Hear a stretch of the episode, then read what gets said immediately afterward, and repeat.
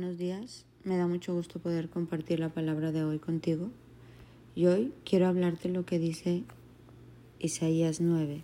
¿Qué dice Isaías? Dice del nacimiento de Jesús. Te lo voy a leer. Pues nos ha nacido un niño, un hijo nos ha sido dado. El gobierno descansará sobre sus hombros y será llamado Consejero Maravilloso, Dios Poderoso, Padre Eterno, Príncipe de Paz. Su gobierno y la paz nunca tendrán fin reinará con imparcialidad y justicia desde el trono de su antepasado David por toda la eternidad. El ferviente compromiso del Señor de los ejércitos celestiales hará que esto suceda. Pues en esta mañana yo quiero invitarte a reflexionar en estas palabras. Jesús es un hombre de gobierno, es un hombre maravilloso, es un Dios poderoso, es nuestro Padre eterno y es nuestro príncipe de paz. Jesús va a gobernar por toda la eternidad. Y Él anhela gobernar tu vida. Que hoy, que hablamos de nacimiento y de Navidad, pueda nacer ese anhelo en el corazón de que Jesús gobierne nuestra vida. Que la gobierne de una forma profunda y permanente hasta el final. Me encanta pensar no en un Dios, en un Jesús espiritual. Hay gente que tiene, no, pues es que es Jesús en la iglesia y ahí en el espíritu y es que cuando tú oras es algo como mi área espiritual. No. Jesús es un hombre de gobierno, es un hombre de leyes, es un hombre que establece reinos. Por eso dice, venga tu reino y hágase tu voluntad aquí en la tierra como en el cielo. Ese es el Jesús que quiere nacer en nuestros corazones.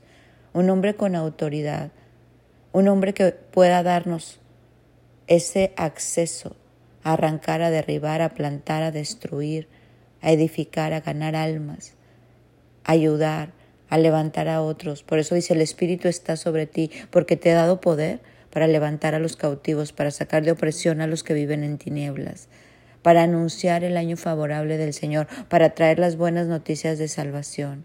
Este Jesús que celebrábamos ayer y que hoy nace en nuestra vida no es un niñito ahí espiritual, es un hombre con toda autoridad en el cielo, en la tierra, de aquí hasta el eterno. Y yo te invito a verlo así, a ver a ese hombre, a ese Dios que quiere gobernar tu vida, que quiere nacer en esas áreas que no ha nacido y que quiere llevar el control de tu presente y de tu futuro, porque las cosas viejas con Él han quedado atrás y Él tiene todo nuevo para nosotros, pero necesitamos cederle el control, necesitamos cederle el corazón, los pensamientos, las actitudes, para que Él haga de nuestra vida un nuevo nacimiento. Hay muchas cosas en nosotros que Él quiere llevar a nacer de nuevo, que quiere transformar y necesitamos entregarle las riendas, o sea, dejar que Él haga la obra, porque Él es el que gobierna. Mira cómo dice, te voy a volver a leer. Y será llamado consejero maravilloso. Es un Dios que aconseja. Todo el tiempo nos habla, haz esto, no hagas esto, habla, calla, va, viene. Consejero maravilloso. ¿Se acuerdan que les dice, les conviene que yo me vaya? Porque les voy a dejar el Espíritu Santo y Él les va a decir todo lo que mi Padre quiere que ustedes oigan. Dios poderoso, Padre eterno, príncipe de de paz. Su gobierno y la paz nunca tendrán fin y reinará con imparcialidad y justicia desde el trono de su antepasado David por toda la eternidad. Y me encanta como dice el ferviente compromiso del Señor de los ejércitos celestiales hará que esto suceda. Que hoy todo esto nazca en tu corazón, que puedas conocer a un Jesús que gobierna, a un Jesús que tiene autoridad, a un Jesús que quiere bendecirte, a un Jesús que quiere ayudarte, a un Jesús que te quiere compartir de este gobierno y de esta autoridad. Mira cómo dice Zacarías 9. Regocíjate de sobremanera, da goces de júbilo.